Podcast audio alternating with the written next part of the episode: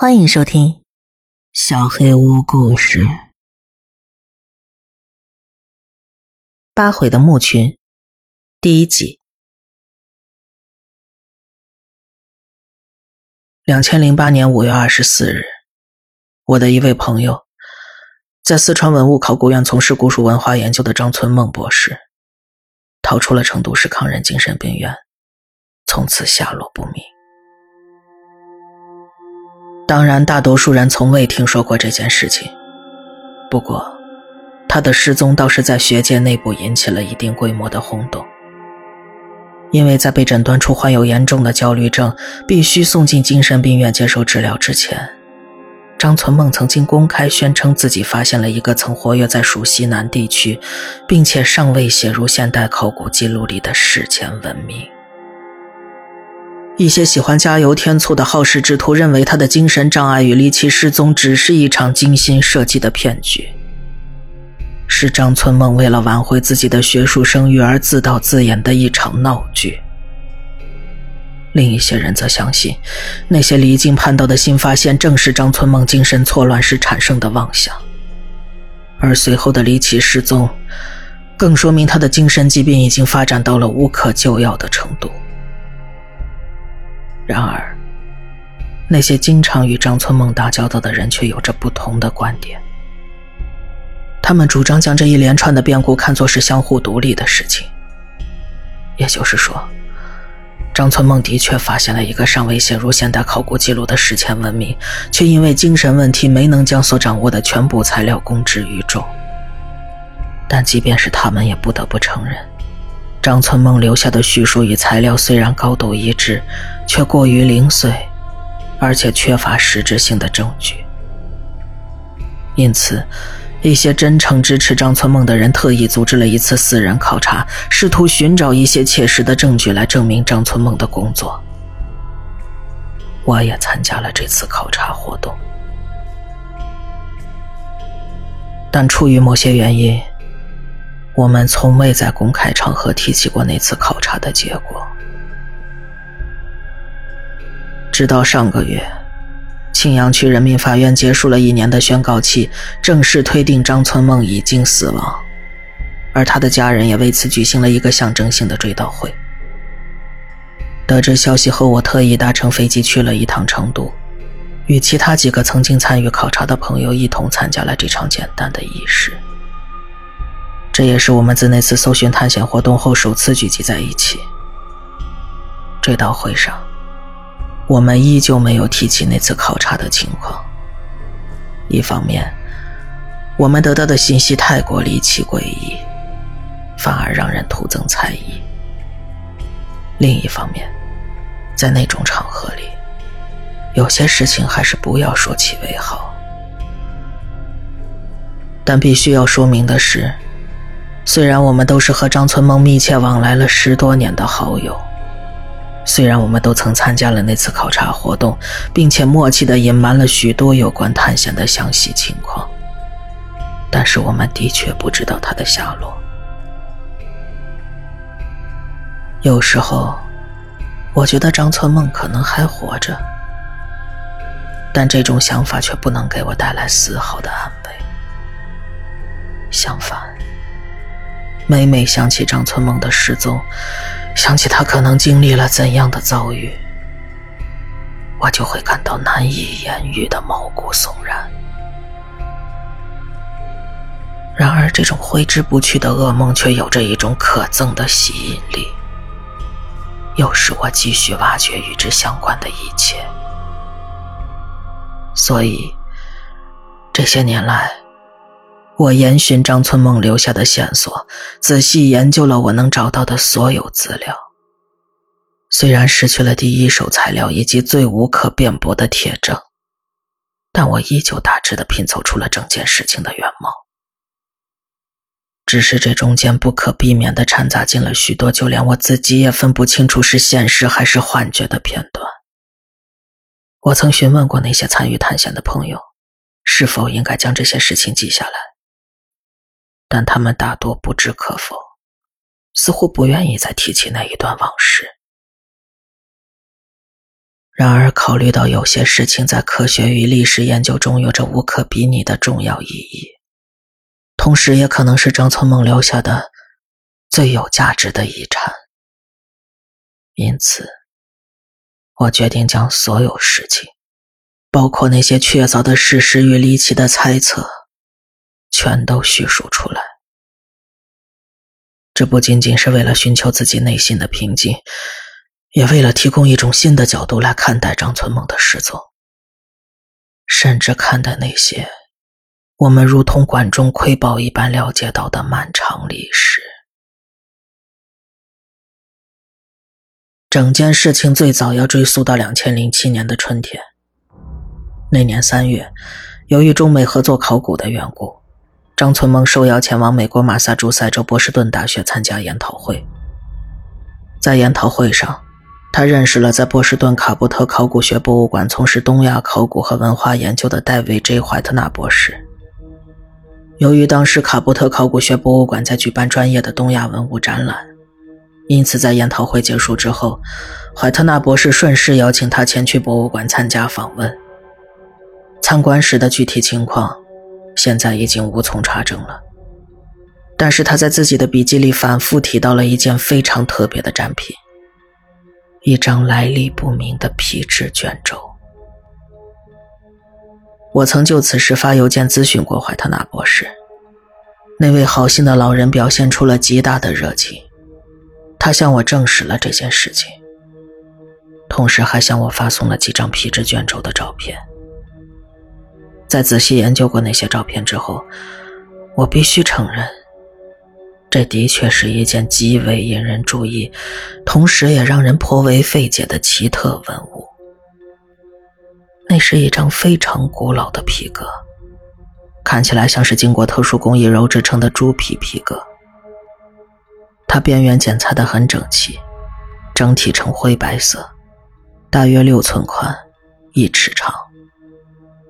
但真正引人注意的，还是那些用暗褐色的颜料书写，或者涂抹在灰白色皮面中央的特殊符号。这些符号乍看起来像是甲骨文或者金文之类的原始文字，但细看之下，却会发现是完全不同的另一种符号体系。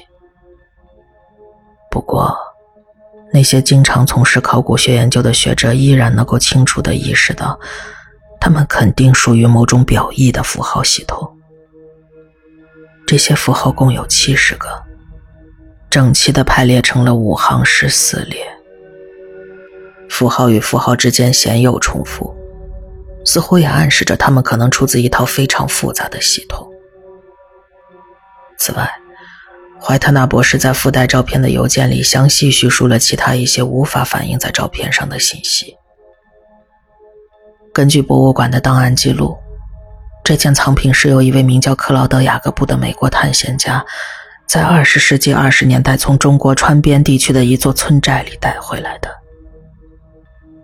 克劳德·雅各布先生在日记里详细记述了他与村民交易皮卷的过程，并且提到皮卷原本是被保存在一个表面描绘着谢神图案、让人觉得特别可憎的小陶罐里。但是，1986年，克劳德·雅各布的孙子托马斯·雅各布将皮卷及其他一些属于克劳德·雅各布的收藏品一同捐赠给卡布特博物馆时，那只陶罐却遗失了。整张皮卷非常的薄，虽然年代久远，但依旧非常柔软，且具备一定的弹性，似乎经过了某种特殊的鞣制处理。至于它采用了何种动物的皮革，目前还没有定论。由于辗转易手，皮卷的碳污染非常严重，因此博物馆方面无法使用碳十四法对其进行年代测定。此外，由于缺乏可供参考的类似物件，卡波特博物馆至今仍无法断定皮卷的确切年代。另一方面，符号的解读工作也困难重重。起初，克劳德·雅各布认为那些符号是原始的藏文，但这种观点很快就被专业的藏学家否定了。博物馆也曾将他的副本发送给了著名的语言学家和古抄本学者，但他们全都无法做出合理的解读，甚至无法找到相似的样本。但真正让怀特纳博士记忆犹新的，还是来自张存梦的见解。他在邮件里告诉我，张春梦曾仔细研究过上面的符号，并且提出了一些新的看法。他告诉怀特纳博士，四川文物考古研究院在两千零五年四月对三星堆遗址进行大规模考古发掘的时候，曾经出土过一尊非常奇特的青铜蛇残件。和常见的三星堆器件一样，这件青铜蛇残件上面也雕刻着许多单个的奇特符号，但这件青铜蛇上的许多符号都是独一无二的。从未在别的器件上见过，而曾经研究过这尊青铜蛇的张春梦发现，某些书写在皮卷上的暗褐色符号和那些符号有着隐约的相似之处。考虑到皮卷最早是在川边地区的村寨里发现的，因此张春梦觉得这张皮卷的源头很有可能就在成都平原上，或是川西那些与世隔绝的群山里。自然，怀特纳博士对这些全新的见解极感兴趣。他不仅向张春梦赠送了几张关于皮卷的高分辨率照片，同时还领着张春梦来到了博物馆藏书室，向他展示了有关克劳德·雅各布日记的微缩胶片。根据怀特纳博士的回忆，张存梦曾在胶片放映机前仔细研究了大约两个小时，并记录了大量笔记。直到将近闭馆时，才依依不舍地结束了研究工作。他告诉怀特纳博士，他愿意在回国后继续研究这些东西，试着根据日记上的蛛丝马迹，彻底弄清楚这张皮卷的来历。可惜的是，虽然他们后来还有过几次联络，但张存梦的研究工作似乎进展得很缓慢，以至于怀特纳博士最后将这件事情完全遗忘了。甚至在我联系他之前，他都不知道张春梦已经失踪了。不过可以肯定的是，张春梦的确找到了一些有关疲倦的信息。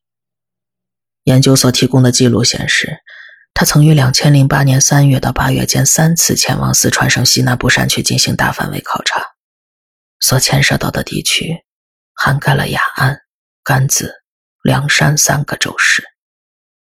而档案室里存留的几页手稿也对这些事情进行了粗略的说明。可以肯定的是，他的确找到了克劳德·雅各布曾经拜访过的彝族村寨，而且几位居住在村寨里年近古稀的老人还认出了照片里的皮卷。根据手稿的记述，那些老人将这张神秘的皮卷称为“兹索摩”。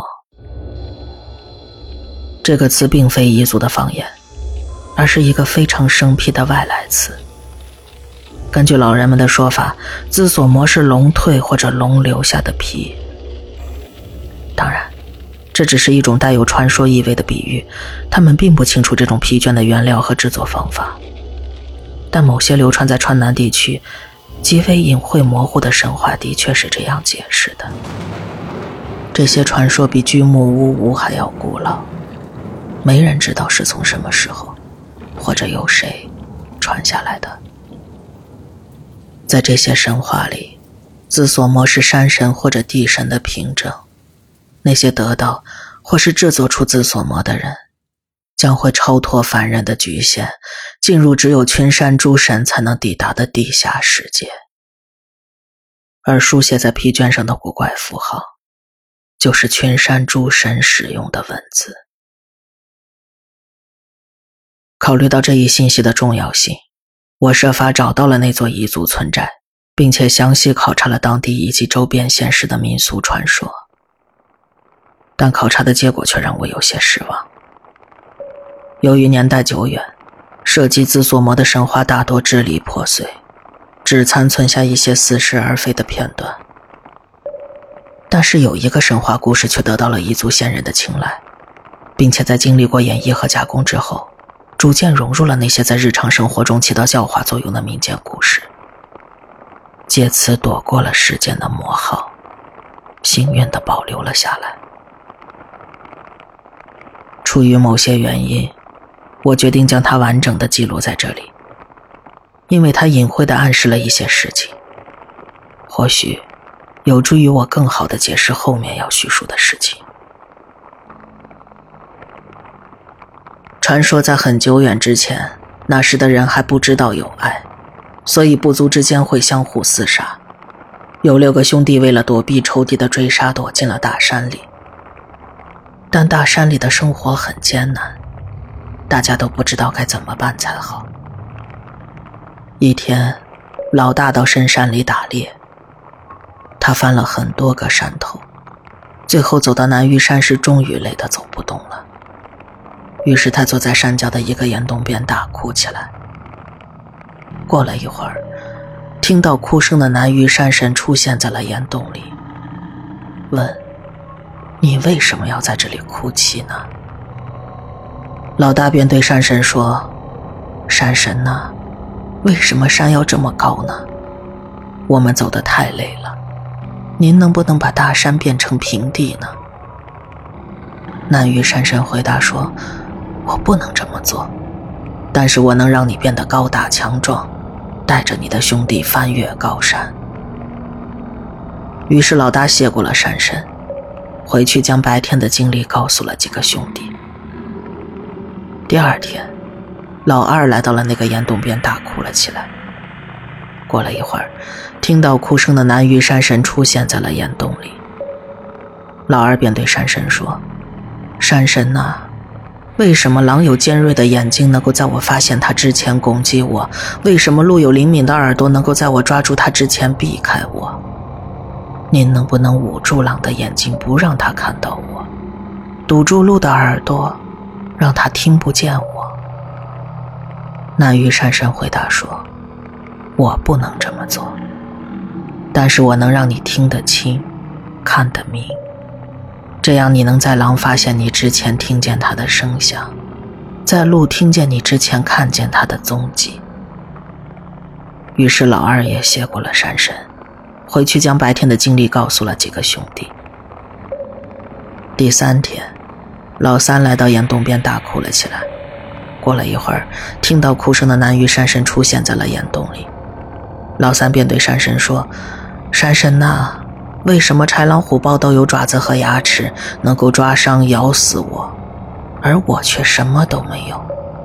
你能不能把他们的牙齿拔掉，把他们的爪子磨平呢？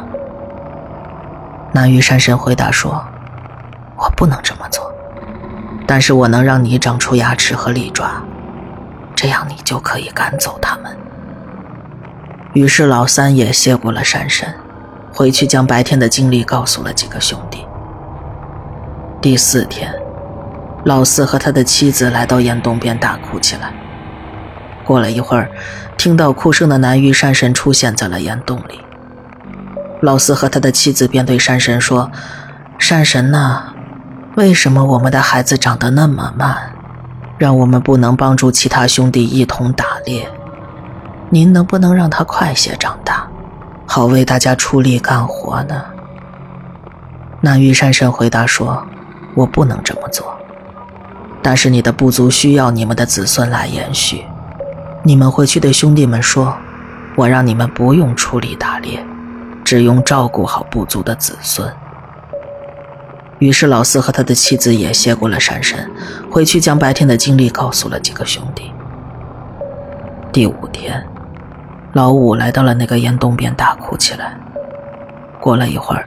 听到哭声的南域山神出现在了岩洞里，老五便对山神说：“山神呐，为什么山里的生活这么辛苦呢？您能不能让果子自己从树上掉下来，让野兽任由我们宰杀，好让我们不用再辛苦的干活呢？”南域山神回答说：“我不能这么做，但是你可以回去对你的兄弟们说。”我令你无需再劳作，你兄弟的所得皆需分你一半。于是老五也谢过了山神，回去将白天的经历告诉了几个兄弟。第六天，老六来到那个岩洞边，呼唤了南域山神的名字。过了一会儿，听到呼喊的南域山神出现在了山洞里。南域山神对他说：“你的五个兄弟都已经向我讨要过了，你过来又是为了什么呢？”老六便对山神说：“山神呐，谢谢你愿意帮助我的兄弟，但您能不能留在这里一直保佑我们呢？”南域山神回答说：“我不能这么做。”但是我能够教你如何带领你的兄弟在这里继续生活下去。接着，南隅山神将历法与礼记的知识传授给了老六，然后走进了山洞，再也没有出来。到了第七天，山神的承诺实现了，老大变得高大强壮，站起来有松树高，手张开有峡谷宽。于是他背着兄弟们翻山越岭，如履平地。老二有了狼的眼睛和鹿的耳朵，于是他带领兄弟们寻找猎物，避开危险。老三长出了老虎的牙齿和爪子，于是他帮助兄弟们猎杀动物，打退虎狼。老四与他的妻子生下了许多孩子，他们抚育这些孩子，让整个部族兴旺了起来。老五得到了山神的恩准，兄弟们将打来的食物分一半给他，让他不用劳作。老六掌握了南域山神的历法，开始管理他的兄弟，带领兄弟向天神和地神祭祀。当山神的历法轮回一圈之后，南域山神再度出现在了岩洞里。老六便要带领兄弟们前去献祭。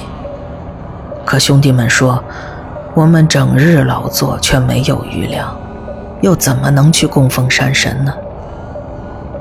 老六觉得兄弟们说的有道理，于是他就把整天好吃懒做、只靠其他兄弟奉养的老五当做献祭送给了山神。那玉山神见老五又肥又胖，衣食无忧，便知道他们过得很好，于是收下五个兄弟的献祭。然后，南隅山神教会了老六如何制作紫锁魔，带着他们的献祭重新返回了岩洞里。老六制作了紫锁魔，变成了新的山神，保佑着他的兄弟们继续在深山里生活下去。很显然。这篇神话在一定程度上阐述了那张神秘皮卷，也就是彝人所说的兹索魔的由来。但是他所讲述的内容却让这张皮卷变得更加神秘，甚至有些不详起来。我曾与几位研究民俗学的朋友讨论过这个神话，但他们明确的表示，这篇神话肯定源自非常遥远的过去。最直接的证据便是神话里隐晦地暗示了部分活人献祭的内容，将自己的兄弟献祭给山神。不同于人殉制度，在中原文化区内，将同族人作为人生供奉天地等自然物的献祭形式结束得很早。现存最晚的例子是西周时期胶东地区的东夷人墓。虽然古蜀地区实行的人生制度还没有确切的定论。但最晚也不会迟于秦惠王灭古蜀。这意味着，这段神话可能有着两三千年的历史了。另一方面，张存梦肯定也知道这段神话，因为一位研究西南地区民俗文化的朋友告诉我，张存梦在零七年秋天曾经向他请教过一个内容几乎完全相同的故事。此外，这也可能是他将自己发现的史前文明命名为“古南玉国”的原因之一。不过，考虑到这段神话并没有透露更多的信息，而其他的神话又太过支离破碎，很难提取出任何有价值的线索。事情似乎走进了死胡同。然而，幸运，或者说不幸的是。张存梦对于古代地名有着敏锐的嗅觉，沿着南隅山这个罕见的地名，他在浩如烟海的古籍中发现了新的线索。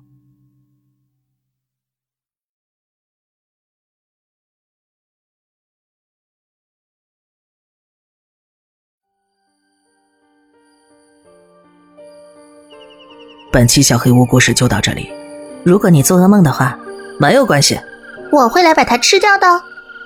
我是小黑屋的墨，那我们梦里再见了。